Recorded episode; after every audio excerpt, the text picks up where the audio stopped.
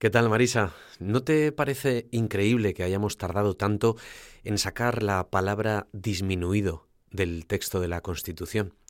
Desde que se propuso en 2018, la burocracia y los desacuerdos parlamentarios son los responsables de que aún estemos así. Ahora, lo que es increíble es que haya partidos que voten en contra de estos cambios, que voten en contra de la evolución, como ha sido el caso de Vox. Pero mira, no me parece increíble porque la propia sociedad es la que aún no ha desterrado estos términos de nuestro vocabulario, porque además es que se emplean como insulto, disminuido, subnormal, deficiente. El día que abandonemos ese señalamiento, no habrá burocracia que complique aún más las cosas porque ya no será necesario.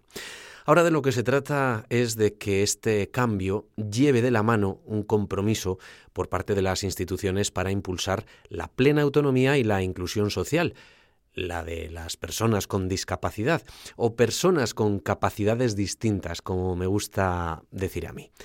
No sea que nos pongamos a mirar fijamente las capacidades de quienes nos rodean o las nuestras propias y nos llevemos alguna sorpresa. Buen fin de semana.